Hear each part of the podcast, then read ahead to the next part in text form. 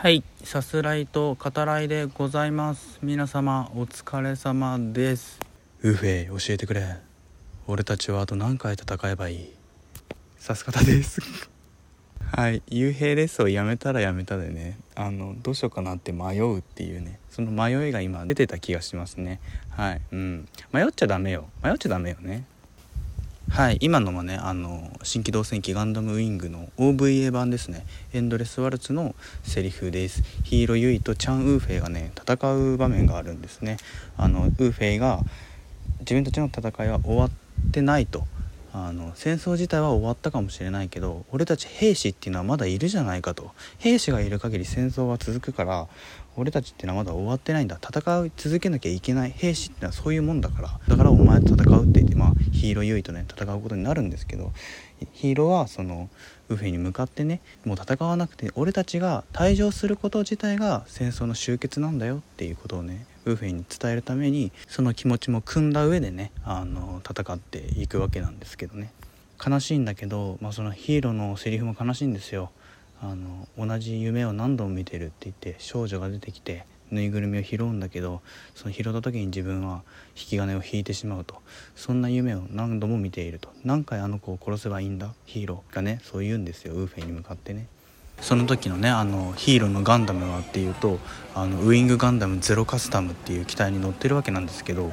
羽がね生えてるわけです。天使のようなガンダムなんですよ。ボディのね色は青くてで白い翼が生えていてツインバスターライフルをね構えたガンダムなんですけど、まあ、これちょっとねガンダムの話になるけど最初に見た時はねあの僕ガンダムウィング完全用語派なんですけどあのとはいえ最初見た時はやっぱ驚きました。え羽っていう。えガンダムえロボットだよね？っていうさ。やっぱりその無機質なものにね羽っていうその正反対のものですよね。をくっつけるっていうのはやっぱどうなんだろうな。それは無粋ではないかと最初は思ったんだけどそれからもねいろんなガンダムいますしあの G ガンダムあったでしょ？もうあれがあるわけだからそのねもううるさいこと言っちゃダメよっていう話なんですよね。もうすっかりねもう20年ぐらい経ってあの見慣れましたし当然ね。今ではとてもかっこいいガンダムとして記憶にね、えー、焼き付いてるしもうあのウィングゼロをダメだっていう人もいないんじゃないかな。まだいるんだろうか。はいというわけでですね、えー、ガンダムウィングに関してはちょっと改めて後ほどもうちょっとちゃんとお話ししていくのでその前にお話しさせていただくとあの今回ですね僕温泉に来てます。えっと家族にこれ今収録してる時秋分の日なんですけどあの家族に連れられましてあの温泉に来ております。でねあのはっきり言うんですけど、まあ、はっきりそれ何でもはっきり言うような言うけどあの温泉苦手なんですよね僕。温泉ね苦手って人結構いるとは思うんですけどあの僕ねあの単純に裸を見られたくないとかそういうのではなくてあの整えるって言うじゃないですか最近だとね。特にサウナだと整えるって言いますよね。あの整える体の健康を気遣って何かするっていうのが結構ね苦手なんですよね。あの何でもそうなんですよね。食べ物とかもそうであのニンニクとかねあの体に影響食べなさいとか言われるけど好きですよ。あの食べるのは好きなんだけどあのすごい大丈夫かな？断末魔じゃないよね。キャーってねすごい声聞こえたけど大丈夫かな？あ遠くの方に多分声を上げたであろうちびっこが見えますね。あ無事のようです。でですよその体にいいから何かしなさいって言われるのがすごくね苦手というかピンとこないんでしょうね。あの良くないところがないっていうかあの今自分の体の中で気遣うポイントがないから体にいいって言われるのは何というかねこのひねくれてるのかな？分かんないけどなんか尺だなっていう感じがしちゃうんだよな。うん。あのだから全体的に整えるっていうことがね僕は苦手でその整えるって何だろうって考えちゃうんですよね。そのやっぱ良くない部分があってあとまあストレスがね溜まってたりしてもちろん解消することは大事なんだけど何かしらねうまくいってない時うまくいってない状態があってそれを直さないといけないっていう考え方な感じがするんだよな。それがねちょっと苦手なんですよね。うまくいってない時ちょっと調子が悪いこと自体もそれはそれでいいじゃんって僕なんか思っちゃうから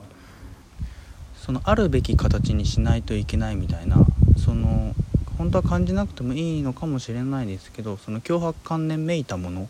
うん、それにちょっとね抵抗感を感じるのかもしれないですね。整えるっていうことに対するちょっとしたこう違和感っていうのはね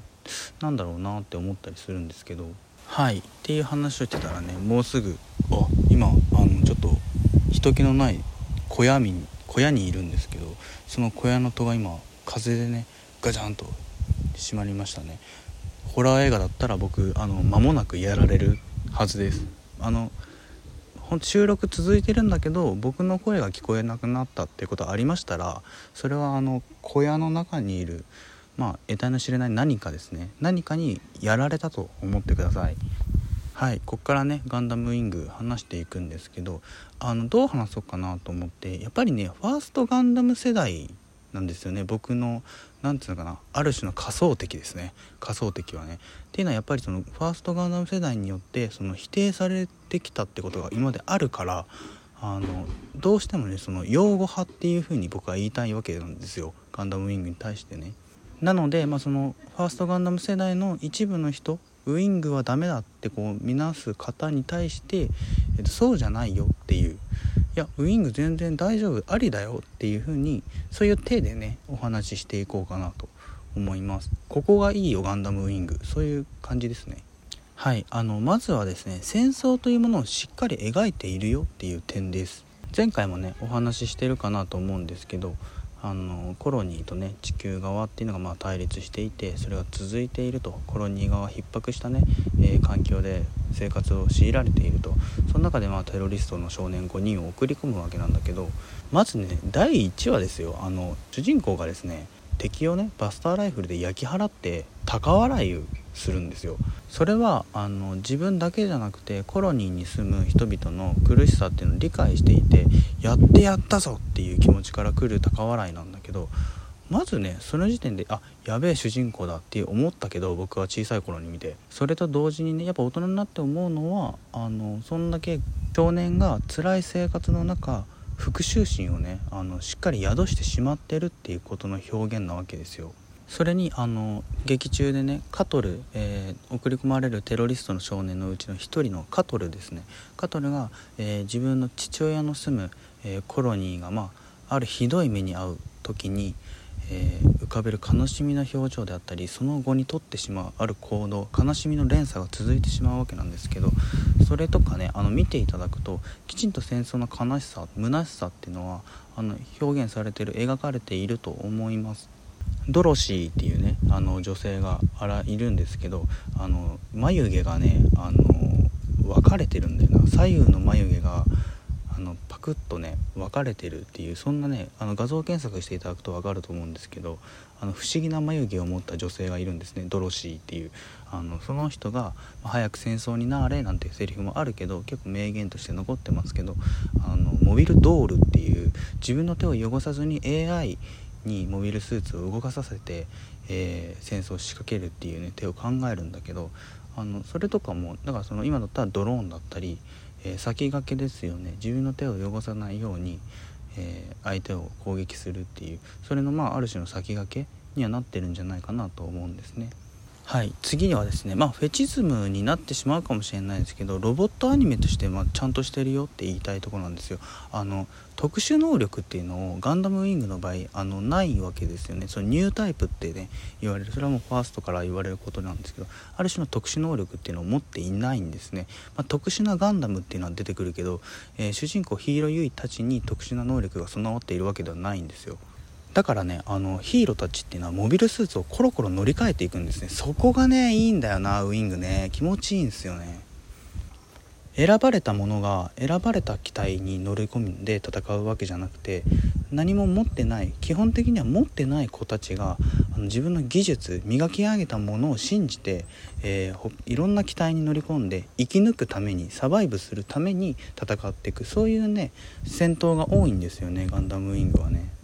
前回にもお話ししましたけどあのアニメーションとしてもね細かい傷汚れモビルスーツのそういったものをうまく表現していると思うしとてもクオリティの高いアニメとしてとてもクオリティが高いと思います。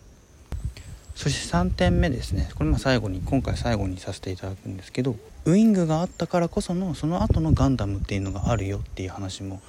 したいんですね。イケメンたちなんてねあのバカにされる形で言われるけれどもその後の例えばガンダム00っていうのがありましたよね。あれもテロリズムを行う少年たち、まあ、ガンダムマイスターっていう言い方をするけど00に引き継がれていくことだしリモートでの戦争っていうのもその後ねあのいろんなガンダムで描かれるようになりましたし何よりね女性ファンを獲得して未だに続く人気シリーズとしてきちんと確立するそんな